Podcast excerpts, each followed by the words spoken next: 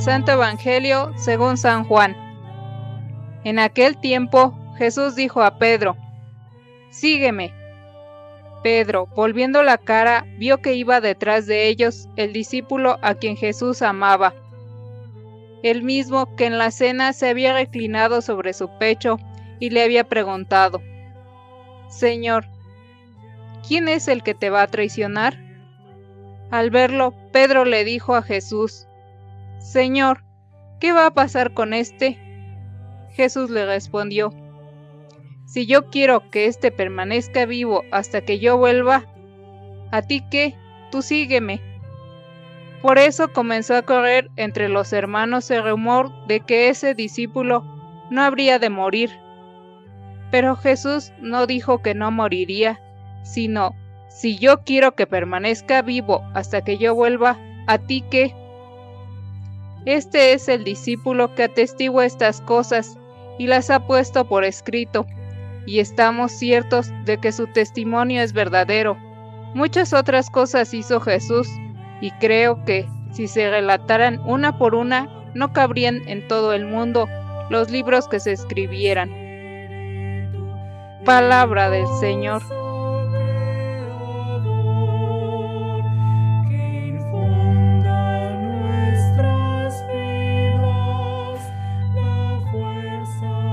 Muy queridos hermanos y hermanas, el epílogo del Evangelio de Juan que hemos escuchado tiene que ver con la misión propia del discípulo amado.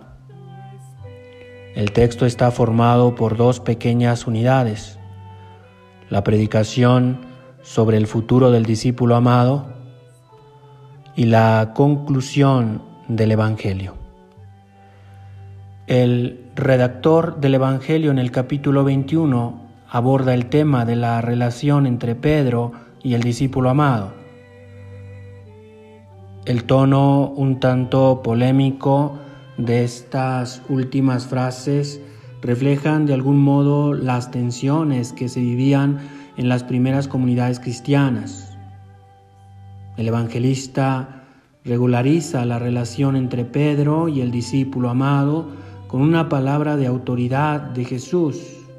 Si quiero que éste quede hasta que yo venga, ¿a ti qué? Tú sígueme.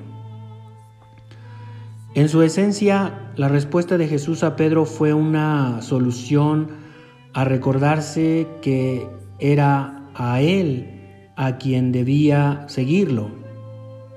El destino del discípulo amado no era asunto suyo, Mientras Pedro debe asumir una muerte violenta, el discípulo amado debía sobrevivir hasta la venida de Jesús. El Evangelio nos muestra que lo decisivo es seguir a Jesús. Eso es lo importante. El seguimiento tiene un carácter personal y no se puede transferir. Y nuestro seguimiento al Señor será nuestro, único. Nace de un encuentro personal con Jesús y de una respuesta libre que se da, con la cual se establece una relación personal con Él. De esa relación personal, nosotros podemos dar razón de quién es Jesús para nosotros.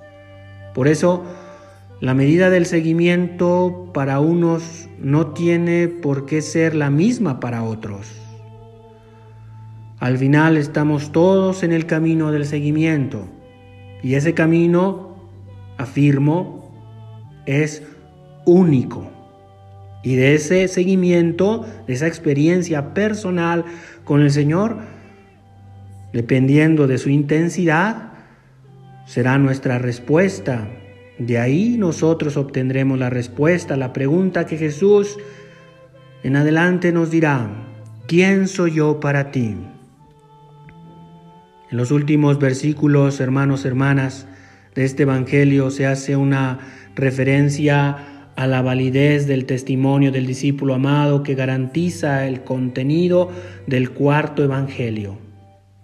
El epílogo se concluye con unas palabras que nos quieren recordar que las obras de Jesús recogidas en este Evangelio son solo una mínima selección de todas aquellas que Él ha realizado. Pero como indica Juan en el capítulo 20, versículos 31, son suficientes para ofrecer una base de fe para creer que Jesús es el Cristo y los lectores, por medio de esta fe, sean llevados a hacer la experiencia de vida eterna manifestada en Jesús. Pidamos que nuestro seguimiento sea cada vez más intenso.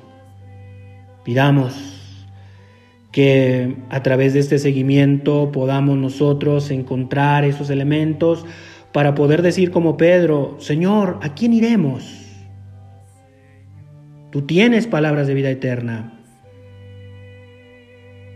Para que también a través de este seguimiento podamos responderle al Señor a la pregunta que nos hace a todos de manera personal también. Tú eres el Cristo, tú eres el Mesías. Que el Señor derrame su gracia para que podamos hacer cada vez más intensa nuestro seguimiento a Jesús. En esta vigilia a la solemnidad de Pentecostés, renovemos también la respuesta de nuestro sí al Señor. En oración con María, nuestra Madre, pedimos al Espíritu que llene nuestra vida. Que así sea.